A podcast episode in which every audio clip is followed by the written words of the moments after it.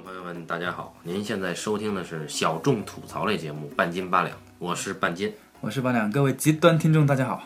哎，我们的节目越来越极端啊！那么这次来一个更极端的，我们今天不聊电影，我们来聊个 TV 动画，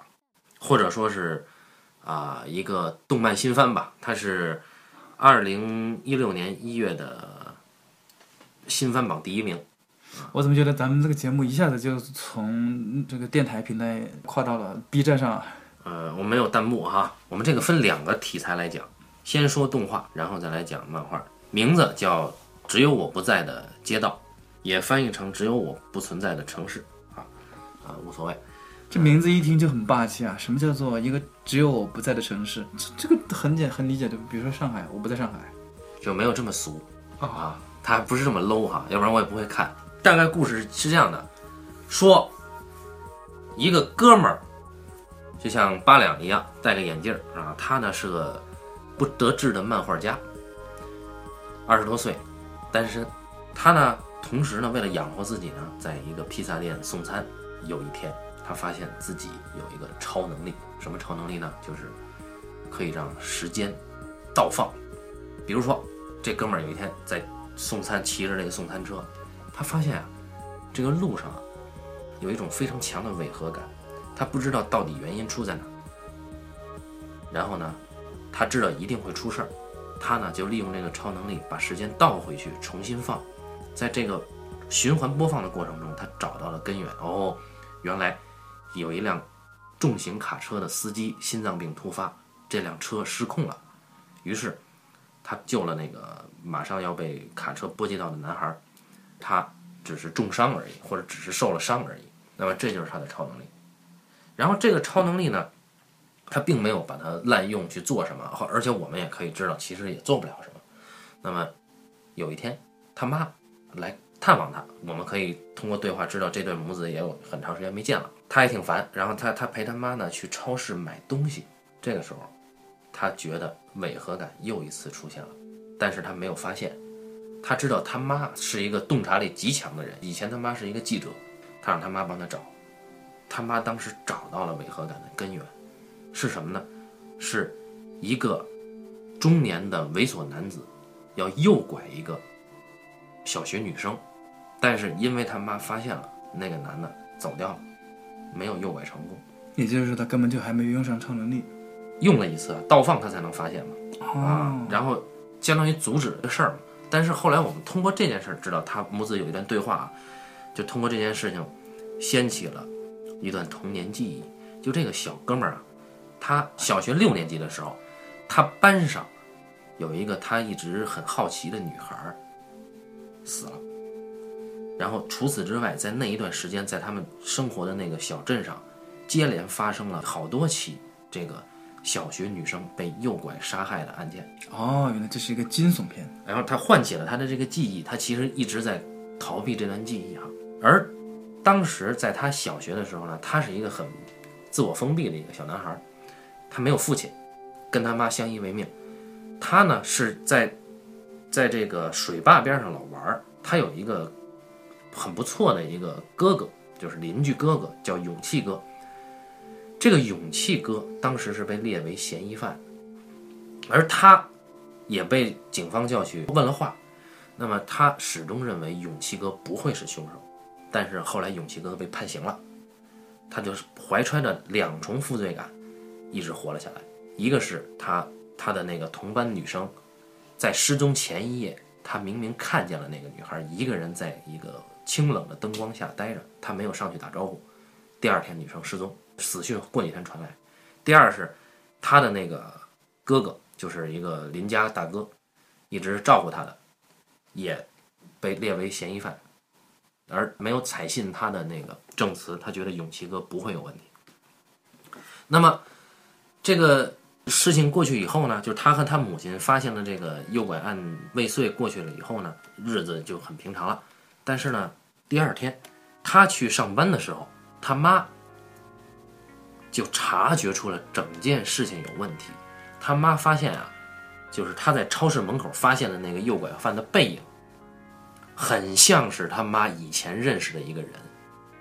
他而妈发现的是吧？对对对，他妈洞察力非常强嘛，他妈觉得那个背影太熟了。后来他妈发现这个人就是这个小学诱拐事件、诱拐杀人事件一直跟他相关的一个人，但是他妈始终没有想起这人他妈到底是谁，只是觉得眼熟。而在他妈马上就要找到线索、找到答案的时候，突然有一个男人上门，一刀杀了他妈，然后这个男人走了。这个时候，我们的男主人公这个漫画家回来了，发现了他妈死在他的眼前，然后他们租住的房东过来，就以为因为男主角手上拿的这个刀还有血迹，就以为他杀了他妈，然后这个男主角被迫跑了，在跑的时候，这个男主角无法接受他妈死了这个现实，这个男主角的超能力得到了一次极大的发挥，于是我们会发现镜头一转。男主角突然穿越回了他上小学的时候，那么也就是说，这个男主角变成了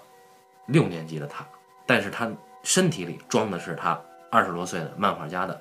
阅历和记忆。明白了，原来这是个穿越剧。对，然后这个男主角回到小学生活的时候，他开始有意识的去拯救他的那个同班的小女生，然后他一步一步的发现。他的母亲的死，其实跟这个一连串发生的小学女生失踪杀人案有着莫大的关系。杀害他母亲的那个人，很有可能就是连续诱拐杀害小学女生的真凶。于是，他就以他的小学生的躯体和他的一些小伙伴一起去拯救这些小学女生，因为他发现所有被害的小学女生都有一个共性，就是长得很美。啊，对，长得很美是第一，第二是，呃，很孤僻，要么有家庭的问题，要么是父母都太忙，啊，于是他呢，就是就接下来就是一个很暖的故事，他和他的小团体呢，不断的去拉拢这个落单的少女，拉拢到自己的团体里，让他们不再孤单，从而让这个凶手无从下手。但是仅做到这一点是不够的，因为他发现他的凶手无比强大，他成功的阻止了。他在意的那个女孩的死亡之后，却发现他身边的一个长得很像姑娘的小孩被杀了。后来他发现原因是什么呢？原因是这个凶手要制造一种假象，这个凶手其实就是他们身边的人。但是呢，他为什么杀掉了一个外表看似是女孩，实际上是男孩的人呢？他这个凶手就是避免其他人猜测出他的身份哦，因为只有他知道这个是男生。但他外表是个女生，那如果说是陌生人的话，很有可能把他当成女孩杀掉。所以如此心机之重的一个对手是非常难对付的。后来我们会发现，当这个小男孩终于察觉到了真凶是谁的时候，他被真凶算计了，被沉入了冰河。然后这个镜头再一转，我们就发现这个小男孩已经成了植物人。好，接下来就分了啊。接下来就分成动画和漫画两种不同的走向。我现在要抛弃动画，我来讲这个漫画哈。呃，算了，我觉得接下来不讲了，大家可以去看，也可以看动画，也可以看漫画。漫画你知道总能搜到的，动画你只有一个地方能看到。片子还是值得一看的，画风非常好啊。呃，首先我有第一点就没有明白啊，我知道你要说这个肯定有你自己很多的原因，但是首先我想知道的是，它为什么翻译过来叫做“只有我不存在的城市”？这有什么问题吗？我没有看懂这个故事和这个标题有什么关系啊？哦，这个只有漫画能懂了。我相信他一定是可以懂的，但是我现在没有懂。我来解释一下哈，这个是漫画里边有直接交代这一句话啊。呃，在这个小男孩被那个真凶算计了以后啊，呃，沉入了冰河，变成了植物人儿，然后等他再醒过来的时候，他已经成人了，就变成了二十多岁。也就是说，这十几年他妈一直在守护着他啊。他在死，就是他在这个成植物人的时候，这段过程里，他所拯救的那些小女孩已经健康的成长了，大家都在健康的活着，每一个人都在往自己的志向上去走了积极的一步，只有他不在。但是，但是他很欣慰的看到这一点，他说宁愿我不在，只有我不存在的这个城市，大家都能平安成长，平安的生活，那是一个很美好的地方。这是他的意思。哦，有意思。哎，然后我们会发现动画的改编可能是受限于篇幅，也可能是受限于这个年龄段的受众，它比漫画要做得更和谐一点。就漫画我们会发现真凶，他实际上除了心理扭曲，他在性取向上也有扭曲，就是他性变态，他只对这个小学女生有这个欲望。那么在原漫画里面，其实在阐释犯罪心理的时候，用到了一个很高级的典故，这是芥川龙之介有一本小说，他说这个有一个人生前罪大恶极，他死了以后呢，佛陀呢让他下地狱，但是这个人呢，佛陀给他一次机会，你可能能从地狱里出来。为什么给你这个机会？因为你生前救过一只蜘蛛的性命。那么佛陀怎么给他这个机会呢？因为这个人在地狱里，大家都知道他得往上爬嘛，底下底下的都是恶鬼嘛。那佛陀让从天空上悬下一根蜘蛛丝，让这哥们儿顺着蜘蛛丝往上爬，逃离地狱。于是这哥们儿爬呀爬呀爬呀，但是努力了半天，马上快要出来的时候，他发现蜘蛛丝不堪重负断了，因为底下的人抓住了这哥们儿，蜘蛛丝断了，所以这个人就最后一刻功亏一篑。那么这个犯罪心理就是这个小说其实影响到了这个罪犯，他在幼年时候他参与了他亲哥哥的犯罪，对这种小女生的侵犯和这个虐待，那么他的性格极度扭曲，然后嗯，他呢也因为养一个小仓鼠还是什么动物啊，深切体会到了这个小说里边那个蜘蛛丝的那个含义。于是呢，他一方面在实行着犯罪，另一方面呢，他又很期待一个能够出来制止他的对手。当他遇到了我们的主人公，他就发现，哎，这个对手来了。但是有趣的是，他把这个对手沉入冰河以后，相当长的一段时间，这个对手植物人啊，他就没有再犯案，因为他知道他没有这个对手，他再做就没有意思了。他后来摇身一变，变成了有头有面的人物，捐助医院去给这个对手做最好的治疗。然后这个对手苏醒了以后，他们再次面临着一场最新的对决。那么这就是这个漫画和动画的区别，所以漫画更有看点。漫画已经连载完毕了啊。原来如此，对对对对对。那么这个这个番呢已经完了，然后它呃今年会上映它的电影，也叫《只有我不在的街道》啊。这个女生是有村架纯，男生是谁演的我忘了，叫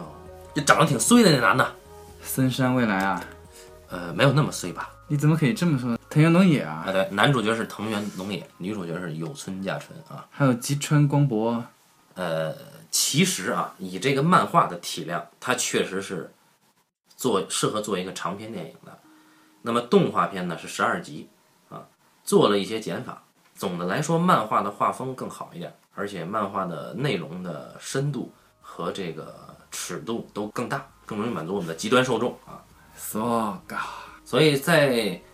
上一期八两其实提到了呃动漫产业日本动漫产业的堕落啊，那么还有西田守这样人的坚守。那实际上在日本的连载漫画以及这个 TV 版动画里面，还是有一些好的东西的。比如说还有一个内容叫这个昭和元禄落雨，是讲相声的，讲这个昭和年两个相声名家师兄弟如何成长成为一代名家。明白。钢之炼金术士落语版它应该是《霸王别姬》的落语版。啊，好这个落雨听众朋友们可能不晓得，落雨就是日本的单口相声啊，嗯，呃，也是很有传统的一种艺术形式。我们所熟知的孝福亭鹤平这位演员，嗯，就是日本落语界的一代名家。这个有听众还给了我们一个资源，就是红江鱼哈，让我们看看能不能聊一期这个。我们现在当然最近时间比较紧，那么我们抽时间看完了以后，看看能不能整合一下，一起聊一聊。也感谢这位听众的热心的资源好的，我们现在想的要先说一个问题，就是我们现在才说了二十分钟，啊，所以我们觉得我们应该先谈一谈这个只有我不存在的城市嗯，这个内容。我想知道它的原著漫画是通过什么改编的吗？还是说一开始就是漫画？原创，漫画是原创的，嗯，就没有通过什么小说或者什么改编。嗯，那这就很好奇，因为这个故事其实是一个挺，黑，对，它可以更黑，而且，嗯，漫画已经够黑了，呃，当然结尾是很光明的哈，呃，但是动画的结尾处理的非常傻，就很草率，用了一个很好莱坞轨迹片的套路，最后解决了一个终极矛盾，但是实际上是极端不可信的，也整个拉低了他的档次。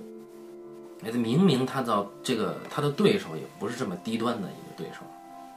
啊，他们不可能是这样对决的。那因为你很明很明显，这个，呃，我们我们说这个没有只有我不存在的城市，它相当于是用，哎，说漫画里面啊，相当于他用自己的一段缺失嘛，嗯我不存在，用我自己的缺失换了其他人的存在，对吧？对，是这样一个，呃这这这这这其实应该是点题，应该这么点啊。嗯。然后他这里面谈及恶，如果照你这么说，从漫画这么讲的话，他对恶的谈的程度其实就已经很深了。嗯。他一个谈恶的什么谈的这么深的一个东西，但他对主人公这块，我觉得还是缺少一点点的铺垫和讲究。比方说，我会很好奇，首先为什么他会是一个写漫画不成的卖披萨的？我一开始听你说，这主人公一开始是一个，呃，想从事漫画行业的艺术家，对吧？不不是很得志，然后每天以送披萨为生。那在这儿，我第一个我就没有明白，我不明白这种人设在哪儿，因为我相信你这个漫画当中，你的人设的每一部分应该都是跟后面的有关系的。那么，是因为漫画是一是一种他最能够表达自己，或者他唯一能够表述自己的方式吗？因为我们后面才知道说、啊，他的那些被害的朋友们、女女生们，都是一些性格比较孤僻的人。那么你又说这个男孩他自己说话并不多，对吧？嗯。跟别人交代不多，是不是他其实本身也是个性格比较孤僻？如果他也是性格孤僻，那么漫画就成了他唯一的一个跟别人沟通的方法。嗯，是，如果是这样的话，那我们可以说得通，是吧？这是一种方式。当然了，我们也知道，这个嗯你你你你跟别人沟通方法有很多种啊，最好的也是其中一种，至少是点点意的。那么送披萨呢，是因为受了蜘蛛侠的影响吗？呃，也许哈，但是确实是他做漫画家，他里面有交代的，就是，呃，一方面他是用他自己的漫画世界，呃，去逃避，就是他之前的那段记忆创伤，这是一方面；另一方面就是，呃，他在幼年的时候，就是在小学的时候，曾经非常疯狂的迷恋假面超人这个东西，啊，那么他他认为假面超人是给了他英雄主义驱动的一个根源。他在原本的他啊，就是没有穿越的他，在年轻的时候，没有父亲，跟母亲相依为命，呃，他是相对孤僻的，只有他邻家大哥可能曾经教会过他一些阳光的态度。但是等他穿越回去以后，我们会发现整个人的处事、为人的方式都变了，就这个人变得很积极、很主动。原来他是不可能跟那个女生说话的，现在他变得非常的主动。就其他的人都刮目相看，甚至觉得你到底是不是你？你变了一个人，对，所以，呃，当他回回到 重新穿越以后，相当于他重新做人。也就是说，呃，我们如果说更黑暗一点的话，是不是这段就是所谓穿越回去的这些事儿根本就没发生过啊？当然，漫画里没有这么交代啊。可是我们都知道，明显这个漫画也好，动画也好，它是。非常宅男、直男性向的这么一个出发点，就是我很挫，我不跟别人说话，然后我喜欢的女生，我也我也不敢去表白，然后他们遭受到惨剧的时候，我没有能够及时的站出来，我很悔恨，这个悔恨的伤痛就绵延了我十多年的时间。于是我开始画画，开始画画，开始想象，开始画，直到有一天，在我的想象当中，这一切都已经发生了。我回到了过去，救了他们所有的人。哎，这是一个个人英雄主义重新弥补的。然后等到有一天我突然醒来，发现我还是在那个嗯五平方米的小房间里面。哎，然后他在他成年的这个世界里面有一个披萨店的元气少女，一直挺喜欢他的，他也喜欢那个女孩啊。那么，呃，他在穿越回去以后，就成为植物人的这条线，不是重新讲了一遍吗？嗯。等他恢复从植物人。又恢复过来，就是一系列的这种复健运动，就跟那个《绝命毒师》里边那个汉克，嗯啊，那个复健运动，他复恢复了以后，他再次重新遇到这个女孩儿，是立场完全立场和人物的身份完全不同，因为他改变了历史嘛，啊，但是呢，这两个人又再次邂逅了，就在不管是动画也好，还是漫画也好，当然漫画更好哈，在最后一个定帧的时候，最后一幅是这两个人重新邂逅，依然在卖披萨呃，不不了，这跟披萨无关了。女孩是个摄影爱好者，然后这个男生就成了，已经成为一个呃小有名气的漫画家了。，so 哎，所以其实他没有那么高级，也就是他还是一个给宅男看的一个满足意淫的东西。对，它其实还是一个英雄主义的故事。吧对对对，但是他对于阴暗面，对于这个呃反派的阴暗面，其实阐述的已经够一定的深度了。当然，动画做了肤浅的处理哈。其实想说这个呢，没有什么太多的原因，只是想一是跟大家聊一聊，介绍给大家；第二呢是觉得平均可能一两年能出一个沉重话题的 TV 动画，呃，今年又有了。但实际上，我觉得还是娱乐性还是很高的，还是还是个很有很高娱乐性的东西。呃，娱乐性当然是有了，但是它是其实是比那些 Jump 更沉重吧，对吧？我说沉重，也不能说沉重到，呃，什么就是 EVA 那种，对吧？当然，我个人很讨厌 EVA 啊。啊，这一点我也是的啊，你就不说这个了，免得得罪一大票粉丝。对对对，再往前你有《钢之炼金术师》，这相对沉重哈，这是相当不错的一个作品。那么其他的呢，就没有什么特别想聊的，就是主要是就聊一聊，哎，日本呢其实还是有一些人在做一些不错的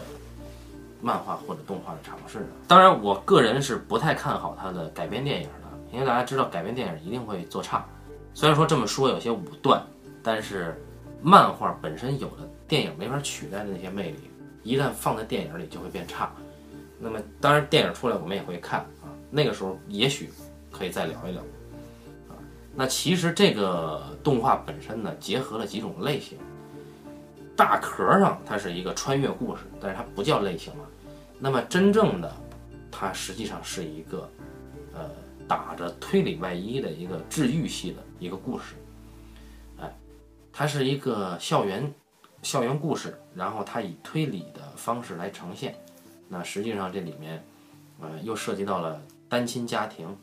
以及这个家庭虐待这种。你比如说，他一直喜欢的那个小女孩，呃，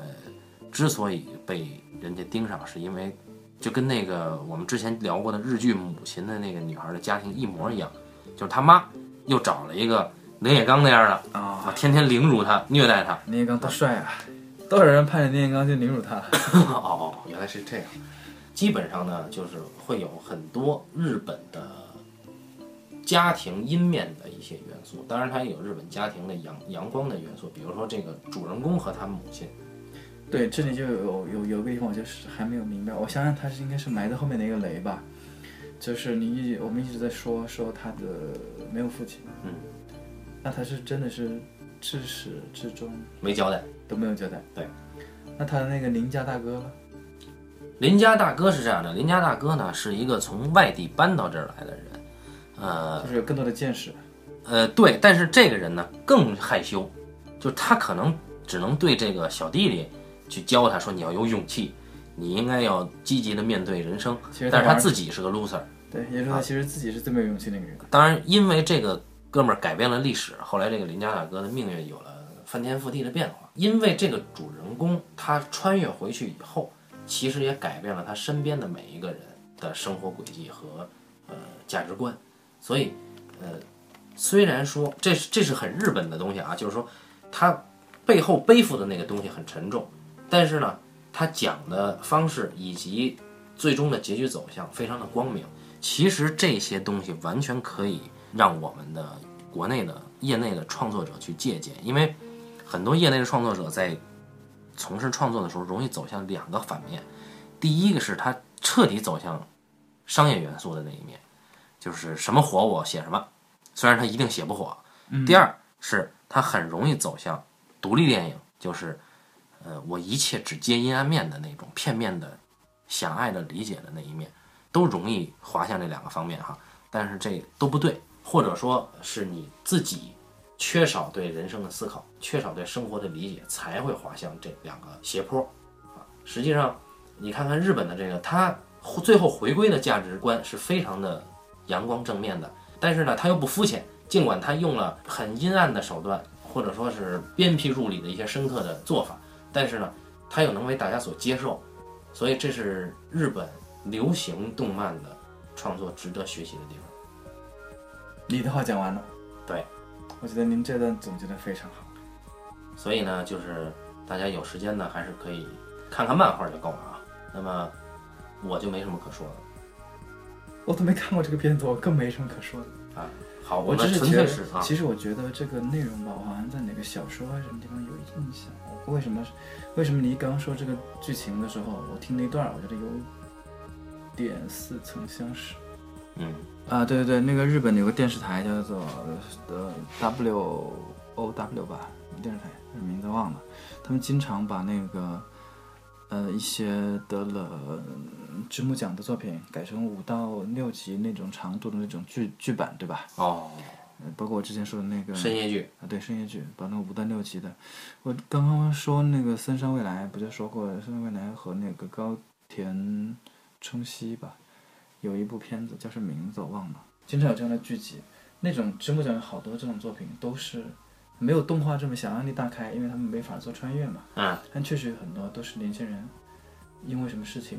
回到过去的地方，重新去寻找寻寻寻找自己的根源，对吧？其实就是寻找自己内心的那个。哦，内心的内心内心的那个错错失的东西，然后拨乱反正找回来，不管能不能找得回来啊，这也让人想起就是那就说的更远了，杀人回忆。就没回去嘛。就没回去嘛，就所以《杀人回忆》高级就在这儿，对，就是已经发生的事儿，你不可能改变了，对。吧，听众朋友们，不要宅男的这种幻想，这是一个意淫，就是已经错过的发生的错误，你永远要直面它的，没有任何的余地去重新来过，这是一个游戏的做法，是逃避现实的做法。高级的处理方式就是，人应该一直都不会逃脱命运的摆布，但是没关系，还有半斤八两这个节目啊，对吧？所以。啊，大家要怀揣着这种极端的想法，听着我们的极端的节目，去做一些呃普罗大众的阳光的事儿。好，我们这一期讲到这儿了。感谢大家收听这一期的半斤八两，我们下期再见。